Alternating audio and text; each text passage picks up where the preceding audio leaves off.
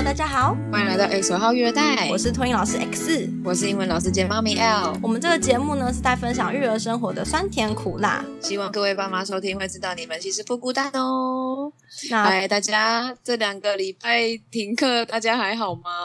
我觉得停课真的是杀的大家措手不及，你知道宣布停课那一天的下午的课就被坑掉了。下午马上就坑掉，对啊，五月十七宣布停课嘛，然后我下午的课就直接取消了。反应的这么快，对，好，那这样你不就没有钱了？我五月份上课时候超少的啊、我的收入大概是平常的一半吧，可能连一半都还不到哦。L 要吃土了，真的，本来存款就有点少了，然后吃土，真的是。那妹妹在家都干嘛？他我们其实平常在家的时候就跟周末差不多，诶，就是他会看一些影片啊。我因为我们有订那个 Netflix 嘛，所以就是会有一些儿童专区的一些动画、卡通什么的。他们他平常有看过什么汪汪队啊之类的那些，就是早上九点八九点就会自己起来了，然后都会问我们说今天要上学吗？今天要去学校吗？那他听讲到的反应是什么？啊，我说就是你们讲说要上课或是不上课，他的反应是什么？他就会问为什么啊，然后我们就跟他说，因为外面有个传染病啊，有个病毒啊，很多人生病啊什么的，所以就是我们就没办法去学校了。这样，哎我之们前继续我们继续聊之前，要不要先跟大家说一下，我们现在采取的录音方式？哦，对对对，我刚刚原本要讲，但是因为你直接问大家还好吗，我就忘记了。就是因为这个疫情啊，真的是让我们觉得很害怕。虽然我们两个家住的很近，也在同一区，走路五到十分钟就可以到，可是因为我们真的是觉得不行，我们不要冒这个风险，所以我们现在是采取说用电话的方式，然后刚好因为我生日收到了一支新的麦克风，然后那个麦克风刚好可以用对象型的录音方式，所以现在的画面就是 X 跟喇叭中间有一只麦克风，然后对喇叭就是 L 的声音这样。所以如果听众们听到说，哎，怎么觉得 L 的音质不好，或者是说我们剪辑的时间差很奇怪，那就是因为我们现在正在讲电话。对，我们是用视讯的方式，而且我想说用视讯是因为还可以看得到表情，才不会聊起来很尴尬。对，反正我觉得这个方式我们应该会持续一阵子。直到说，可能有听众跟我们受不了，说，哎、这样品质真的很差，或者是这个疫情真的好转了很多为止。如果听众们对于就是我们这样录音方式有什么想法或建议的话，欢迎就是分享给我们，因为我们不想要面对面的真的来录音做这件事，但是我们想不到更好的解决办法，对，所以暂时只能先用这个方法先挡一下，因为我们的库存快要没了。不是快要没了，是真的就没了。对，真的就没了。我们五月三十一号要上的这一集是我们在疫情之前录的最后一集了。那我们继续回到刚刚 L 说妹妹的作息很正常这件事。对，作息还蛮正常的啦。但很神奇的是，因为他们幼儿园还蛮用心的，第一个礼拜直接开始会安排直播，或是请老师录影做小活动。对，然后第一天的时候，也就是星期二，听完老师说故事是啊，然后就乖乖的去睡午觉了。然后有睡着，下午四点自己有起床，因为老师有排定，就是说四点会再讲一个故事嘛，所以中午的直播老师就会说赶快睡午觉，等一下要起床听故事哦。他就有乖乖去睡。然后我还想说，哇，老师。太有魔力了欸！老老师一句话胜过爸妈十句话，可是从星期三开始就没有了。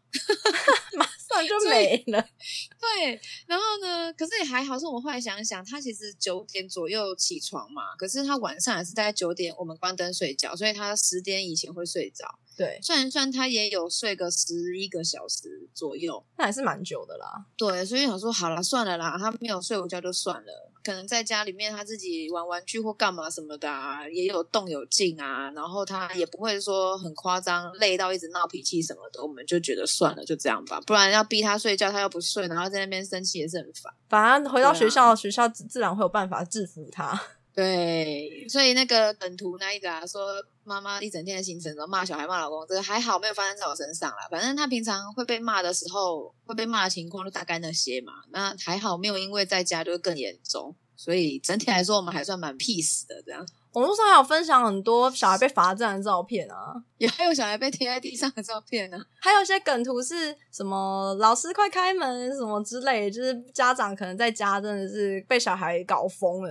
因为有一些学校因为停课不停学，所以用视讯方式上课嘛。然后不是说有梗图出来说看到什么爸爸在家只穿着内裤跑来跑去之类的这种。哦，对啊，可是哎呀、这真的很难避免呢，就是因为在家就会穿的很轻松啊。对啊，穿的很随便啊。对啊，那像我的话，因为我们学校是在所有公文出来之前，我们老板就先跟园长通知说，我们五月就是正常发薪水，等于就是我们是有薪假啦。那因为我们就是、哦这么好哦，对，然后我们也没去学校打扫什么的，因为我们学校是说也不要让老师外出，增加染疫风险。因为其实我们还是有同事是住在热区的，所以我们那时候在家就是大家，比如说平常没干完的文件，赶快写一写啊，啊大家就自己在家工作这样。然后后来又再宣布说要延长这个停课的时候，我们就开会说不收托小孩的话，学校真的会发不出薪水这样子。所以说会问卷调查，请家长回报说他们需不需要送托小孩。其实人数也没有很多啦，就是大概是三成这样子。听到这件事情的时候，我我是觉得我宁愿不要上班，不要领薪水，我也不想出门，因为我真的觉得健康不能拿来开玩笑，你知道吗？我怎么知道这样没错。我怎么知道我路边那个路人有没有染疫？然后刚好他没有症状，那或者是我会不会其实我是染疫的那一个，可是我没有症状，然后我出去了，就是我然后我们也不知道，对，我们也不知道，因为真的不会有人知道这件事情，因为网络上有太多人是一开始完全没有症状，就是那个潜伏期，导致他跑去了很多地方，然后突然爆发之后，不是就一堆足迹说他去哪他去哪，然后搞得大家人心惶惶，对啊，但是而且我觉得其实这次不管啊，因为刚开始有可能防疫有破口出来嘛，但我真的是相信大部分人应该是不知道自己有染到，然后才会按照平常的作息去到处走啊或干嘛的，我是才会变成现在这样。我觉得一开始如果真的是那种轻症啊、小咳嗽啊什么什么，可能大家真的会以为自己只是感冒，只要不到说什么发烧，然后呃嗅觉、味觉、味觉对对对，我觉得嗯如果没有到这个这么夸张的程度，应该很多人一开始不会有这个警觉。真的，所以像那个就是后来宣布停班嘛，然后因为其实我在停班之前就是有点感冒，有喉咙不舒服，然后有烧香，那你们要去快筛？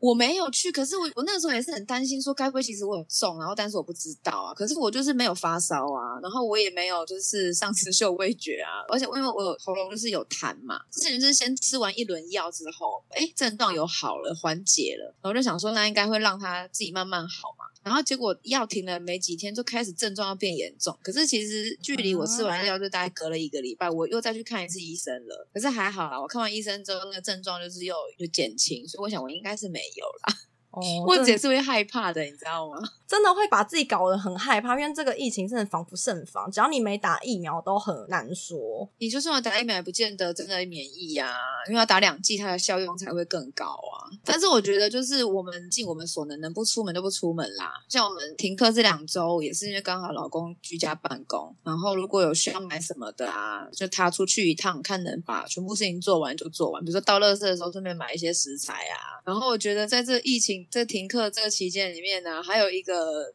算是技能吗？还是练习的机会变多？就是煮东西的技能。因为你不要出去买吃的，对不对？我可能一天我煮个一餐吧，可是我会煮的东西也不多啊，然后所以就是会运用的食材，就是比较习惯的食材就是那些。像这两个礼拜，我已经煮了咖喱饭，煮了三次，三次，对，不会腻哦。因为我老公说有点腻了。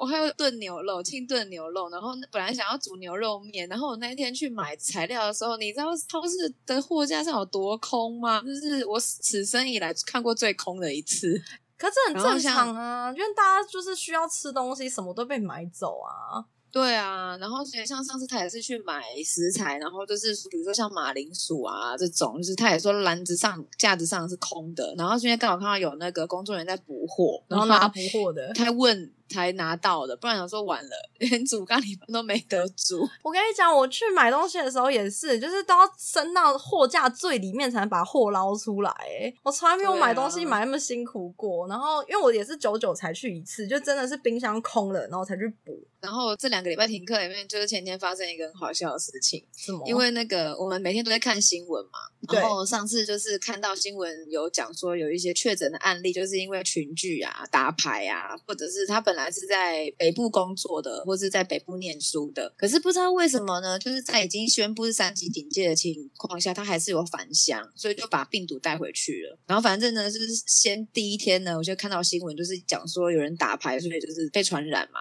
就隔天又是有类似的新闻，然后我就说又打牌，然后你知道妹妹说什么吗？她说什么？她超好笑，她就说又打牌，要打几次？打一次就好了，打很多次很累。她是学你讲话，是不是？超好笑的，没有他会讲说什么要做什么什么什么很累，也是他自己会讲。就像我们有时候跟他说要叫他收玩具，他就说收玩具很累，怎么那么好笑？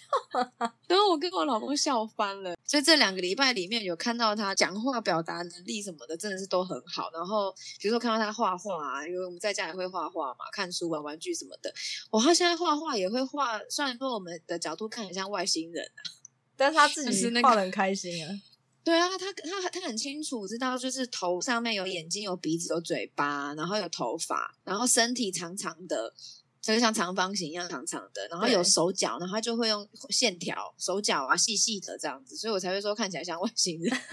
但是可以感觉到他有发展出来这个概念，然后就哇天哪，他长大了耶，就是有种很感动，就是听课也是也是有收获。因为平常爸妈真的上班很忙，下班后时间也很短暂，就是小孩没没有玩多久，没互动多久就要睡觉了。对啊，真的。对啊，所以我觉得可能很多爸妈是放无薪假，真的很辛苦。但是就是你现在可以看到你小孩的成长的每一个过程，这样想可能会稍微安慰自己一点。对啊，心情上可能会好一点啊。对啊，不然其实第一周后来有有点点小担心，因为就像我说刚刚我们开头说的嘛，我没有课啊，然后存款又蛮少的，我很怕再继续当下去要吃土。后来就是我老公就说叫我不要担心啊，然后还跟我说我干嘛想那么多这样。然后后来自己想想，好啦，也是啊，你就是网拍少买一点呗，我就没有买啦。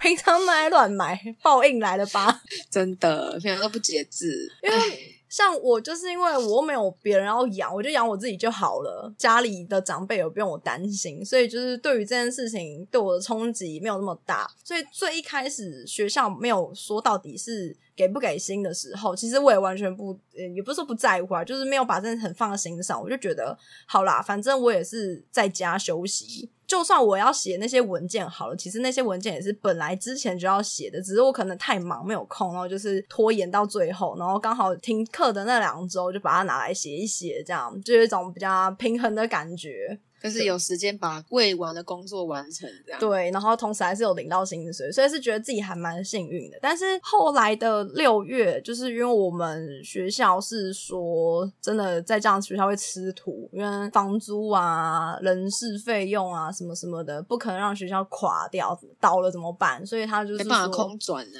就讲说会开放收少量的学生这样子。但是我觉得这有好有坏啦，就是真的有这个需求的家长是一个喘息的空间，因为有些人的工作真的不是那么，也不是说好请假，我觉得就是这就是一个很麻烦的地方，因为我觉得每一个单位都在做自己的，劳动部就是讲说那些雇主应该要让员工们请假。可是雇主如果是没有别人可以 cover 那个工作量的话，他又会有脸色啊，或是怎么样？那雇主也不甘不愿的，然后员工也会很辛苦。然后，而且如果你请防疫假，其实防疫假是没有给薪水的。对啊，那如果说爸妈本来就负担很重啊，那如果又没有薪水的话，就会整个很入不敷出，很辛苦这样。然后学校方面的话也是啊，家长如果不送来，可能就不愿意缴学费，啊，不愿意缴学费，学校的那些费用要怎么办？所以就会变成说，他可能就是会不付老师薪水，就环环相扣扣在一起。然后幼儿园是归教育部管，那托婴中心是社会局。所以说，你可能会在那个收退费标准上会看到没有一致的做法，因为社会局还目前啦，就是还没有一个很明确的公告说六月的学费收退费的状况，因为他只有说就是依托婴中心或是保姆啊，就是依照他们托育契约中的那个收退费标准来进行。那因为托婴中心就我们学校啦，就是我们学校之前也从来没有想过说会有这种被政府要求要停课的情况，所以我。我们因应有状况而停课的情况，就是比如说长肠病毒，嗯或是那个像诺罗病毒那种流感，必须说停课。那这样子的方式是，比如说，呃，一天那个餐费可能，比如说扣一百到三百不等，每个通讯中心讲的不一样，但通常是这个范围，一百到三百。那如果你停五天，那就是五乘以一百到三百这个数字，那就是几千块。那问题可是就会觉得那个比例差很多，因为你缴的学费可能所谓每个月缴的月费可能是比如说一万多，将近两万，可是你只被推到几千块的这个费用，就觉得这个比例也差太多了。对，因为托运中心就我目前知道的啦，我们学校目前要实行的退费方式也没有说要把月费然后依比例退给家长。这个之后社会局有没有新的公文出来，这再依他们公文有了再说。那如果没有的话，我们就是只会依长病毒停课的标准，说是餐费几百，什么费什么几百。就是这种是那种流行性传染病之类的概对念，但是就乘出来那数字就是才几千块啊，所以家长就会很辛苦。这只能看政府之后对于学校有什么纾困补助啊。因为像幼儿园的部分的话，我的学校是还没有明确的讲说退费的呃费用是退多少了，可是应该会跟你刚刚说那种差不多。五五月份的话，就是看停课多少天就退那几天的餐费啊。嗯，然后六月份的话，因为教育部有规定说六月份就是暂时都不能收任何费用嘛，对，然后要看实际去的天数来算比例，这样对啊。那我自己工作的幼儿园我就不清楚了啦，因为我的角色我真的不会听到他们说任何收退费相关的东西，所以我不晓得我工作的幼儿园会怎么做。我觉得这件事情真的就是多一点包容，因为每个人都不想要发生这种事情。对，我们也希望家长可以好好上班，那我们好好顾小孩。可是这个疫情真的没有人控制得住，所以我们只好共提时间啦，大家一起加油。对，然后不要群居。真的不要群聚，我真的有时候看到那种路边抽烟然后把口罩拿下来的人，我真的不知道他脑袋在想什么、欸。我就但真的是没有地方可以去了。不是你就躲在没有人看到的巷子嘛？因为我看到的是在大马路上哦，看到的时候还是会觉得很生气。虽然你身边没什么人，可是你应该还是要做好这件事情啊，或者是去买东西然后不戴口罩啊，什么什么的。最一开始啦，就是刚开始升三级的时候，路上还是会有人不戴口罩嘛。但是后来因为检举的开罚单的很高，所以这些人可能就是有很快的下降，就是还蛮。可是我今天也是有看到新闻，就是说嘉义跟高雄还是有人群聚。之前还有一个是台中的啊，就是去汽车旅馆，然后七个人、哦开独趴嘛？对对对不对对，对啊，所以我也是不是很能理解，到底在这种情况下你还要群聚是为什么啊？就我一直很好奇，说为什么还会有这种新闻？因为台北是真的大家都吓得要死，像我去外面买吃的啊，没有画那保持安全距离那个线哦，大家会自动一点五公尺，因为每个人都怕得要死，你知道吗？真的，然后看到店里面有人，因为有些取餐口不是在门口处，是你要走进去柜台的嘛，所以有些人看到餐厅里有别的客人在拿，他就在外面等那个人出来，他才愿意进去。哦，真的哦。对，就是有些我都没出门，所以我都没有看到这些。讲到这个，让我想到就是因为疫情的关系啊，我多了一个新的习惯，什么习惯？回家一定要先洗澡，不管我是买了饭回来要吃哦，我一定是洗完才吃。哦，真的、哦。对我就是洗头啊，然后全身啊，然后衣服也是全部都换掉，外套可能明天还会再穿，我就是挂在客厅通风口处，包包也是就放在那，就是因为我就完全不会让他们带进房间或是进来家里面，因为我真的觉得它外面的细菌啊太多，可能附着在这些东西上面，我不能保证说我到底有没有接触到这些细菌病毒们。对，哦、我是的，没有做的这么彻底就对，我因为这样就是增加了这个习惯，因为我真的觉得太可怕了，而且这个习惯也是考量到说，就是因为疫情本来就知道它不会这么快结束，那也是知道说总有一天我还是要回去上班。可是，在我有打疫苗前，跟在这个疫情结束前，就是我一定要很小心我的个人卫生安全嘛，所以我就是强迫自己养成这个习惯。因为我是只有回到家会洗手这件事情，然后如果换衣服是这两个礼拜停课，如果出去的话，回来会先把外出的衣服都放在洗衣篮之后，然后换家居服。我自己觉得啊，就是如果大家还是对于真的是很有恐慌的话，可以就是一回家就先洗澡，会让自己放轻松一些。也是啊，这也是个不错的方法。但总之，大家记得提高警觉，但是不要过度恐慌啦。对，因为因为我觉得，如果过度恐慌的话，就会变成你心里面会很焦虑，会很紧张。我就觉得那这样反而没有必要。我们可以提高警觉，比如说你做好卫生习惯啊，或是注意自己的消毒、清洁等等的，但是不要就是太焦虑。就比如说，就是现在实名制嘛，虽然手机很方便，可是哪一天突然手机宕机干嘛什么的，就是包包随身带一支笔，就是你可以用自己的笔，然后亲自写，就你会比较放心一些些。然后像我自己也是自己身上会带一瓶消毒的，不管是酒精还是那种一般那种消毒液。哦，我还想到一个，其实那个去年疫情爆发的时候啊，我就有看过相关的影片介绍，就说我们的病毒就是不是只是指新冠病毒啦，就是病毒其实我们如果上厕所，你在冲水的时候，有些人冲水会把马桶盖盖起来。嗯，我会盖、欸，对我也是从去年有注意到那个影片之后，才开始有这个习惯。就是我们在冲水的时候，你会觉得说水可能没有怎样，可是其实无形中会把病菌喷出来。哦，就是它会飘起来，在冲水的那个瞬间。对，所以大家也可以就是参考，如果真的很担心自己会不会有被病毒感染啊，你就是不管在家里还是在公共厕所，就是上完厕所，你要冲水之前先把马桶盖盖起来。哦，你讲这让我想到另外一个是，我之前也是看新闻就报说，建议是把酒精或是你要消毒的漂白水之类的这些东西喷在在抹布上，然后再去擦你要擦拭要消毒的地方，因为他是说，你如果直接用喷瓶去喷你要消毒的地方的话，喷下去的瞬间，喷雾不管是会挥发还是说它会扬起细菌，就会跑到空气中，所以说比较建议的方式是把消毒液门喷在抹布上，然后再去做擦拭的动作是比较理想的。然后还有另外一个是，我觉得我身边有个朋友，他可能也是比较偏焦虑了。他某一天就跟我讲说，他觉得政府应该要规范、强制要求人们在大众运输的时候不要划手机，为什么？为什么跟滑手机有关系？因为你不知道你摸过什么东西呀、然后你就可能在划手机的过程就把病毒带到你的手机上了。那也是这个人自己把病毒带着的、啊。可是你坐公车啊，你坐捷运啊，你抓握那些扶手把手，你不知道前面是谁摸过啊。如果你又在划手机，你就可能就把病毒带到你的手机上。哦，你的意思是说，他可能先从 A 公车，然后摸了手把，然后再摸自己的手机，病毒就在手机上，然后他又去转 B 公车，所以他就再把他手机上的病毒带到 B 公车上，是这样吗？有可能，对，所以我那个朋友就是，他就觉得说政府应该要强制规范人们不要在搭公车、捷运的时候划手机。那我就跟他说，我觉得很难呢、因为现在这个情况下，不得不出门的人，可能也是逼不得已的。那你会叫他都不要划手机，那他真的没事情可以做。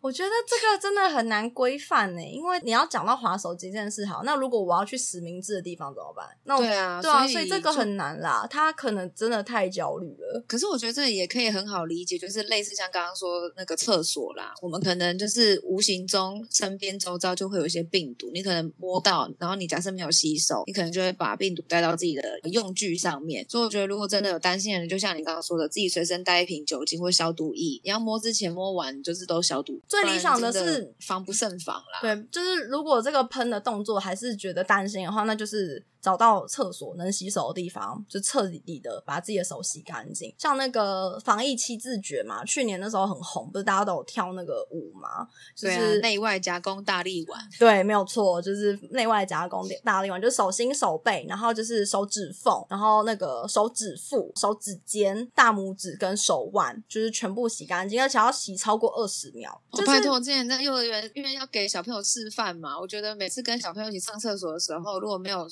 没有洗手，我都会觉得小朋友就会洗手很随便，我都很认真洗，洗到我手都脱皮嘞。因为真的会偷懒，你知道吗？小孩小朋友，啊我觉得小孩子根本就是随便，他们其实也没有所谓偷不偷懒，他们就是随便，他们就觉得有洗就好了，有冲水，然后哎水冲他的手，可能不到一秒钟的时间他就关起来。没有哦没有，你这句话我觉得不对哦，因为我们托婴中心还是有小孩洗的很认真哦，我怎么教他他就怎么冲线哦。那我可能看到都是幼儿园小孩，都是随便洗。我觉得就是小孩的个性啦，有些小孩真的是你教他什么，他就是照做一次啊；有的就是你教他什么，他就是原封不动还给你，反正我都不记得。我觉得就是大人自己就是把这件事情自己记在心上，然后就是在教小朋友洗手的时候，也可以就是跟他一起就是唱歌啊，或者是一起做动作啊，念口诀给他也都 OK。因为我们班之前有小朋友，就是他真的有把这七字诀背起来，然后他是边洗会边念的。哦，这么棒哦！对，所以我我觉得可能是家里也是教的很确实，所以我觉得这是一个还不错的机会教育。就是如果有机会带小朋友在外面啊，然后准备要洗手的时候，就是可以带着这个七字诀，然后教小孩洗手，让他觉得哎好好玩哦。然后你可以用一点，比如说节奏啊什么什么的，然后就是让小朋友觉得这是在玩。边洗手边唱歌之类的，这样。对，诶还有什么防疫小 paper 要介绍给大家吗？觉得就是勤洗手嘛，口罩要戴好，刚刚有讲过啦，口鼻都要遮好，然后要注意一下口罩跟自己的脸的服帖的程度。很多人教口罩怎么丢，丢的时候其实是朝外的那一个要折，变成在里面，然后丢掉。你要把外侧那一面包起来，哦，因为病毒在外面。然后清洁啦。我觉得重点是清洁，那真的就是每次不要出门。我觉得另外一个是那之前应该也很多人讲，因为我们其实录这集录的蛮晚的，所以应该很多人都有下载台湾社交距离这个 app。我觉得没有载的人可以去载，然后就是把它那个定位都开一开。我自己觉得那就是一个心安啦，就是因为它会每天定时通知你说你有没有接触到那些感染者。哦，我到现在还没有下载耶，啊，真假的？我觉得你可以载，因为我都待在家呀。可是偶尔会出门呐、啊，因为你可能没有啦，我偶尔还是会出门，看到他跟我说什么没有接触风险的时候，我就啊，太好了太好了。其他的话，你刚刚讲那个让我想到另外一个是，之前有一个 YouTube，她是住在韩国的一个女生，然后她有分享说之前韩国的一个个咖啡厅的案例对不对？对咖啡厅那个案例，对，他就说有那个我有看到，他就是讲说有一个嗯确诊者，他去咖啡厅嗯吃东西嘛，然后待了两个小时嘛，然后反正就是全咖啡厅的人只有两个人没染疫，那就是两个店员，因为店员全程口罩都戴着，而且因为做事嘛，所以他们会一直洗手，也是刚好这个确诊者坐在出风口，所以可能有加剧那个病毒的扩散。但反正不管怎么样，就是我听到了那个人分享这个案例的时候，我就觉得哇，勤洗手跟戴口罩真的是不二法则。还有就是现在政府已经规定不能内用了嘛，不能内用是对的了，这样，因为你真的进去餐厅吃东西，你真不知道你身边哪些人可能什么时候中的都不知道。就是因为你把口罩拿下来，然后大家吃东西可能会讲话，那口沫传染什么什么的都是风险。对啊，那只是现在可能对有些行业来说就比较辛苦一点啦，尤其像餐饮业，他们不能内用，他们的业绩就是也是下滑很多，可是这真的是没办法，因为要。要杜绝疫情，要把它稳定住，在疫苗没有打之前，真的只能用这些方法来隔绝，不然真的是如果再扩散下去，如果真要封城，那更惨。对啊，所以希望可以就是延到六月十四这一波，就可以大家恢复正常的生活作息，对，我们大家一起加油！一起努力。以上就是我们今天的节目内容，喜欢的话欢迎订阅及分享，也可以到 Instagram 或是 Facebook 找我们聊天哦。谢谢大家，拜拜。拜拜。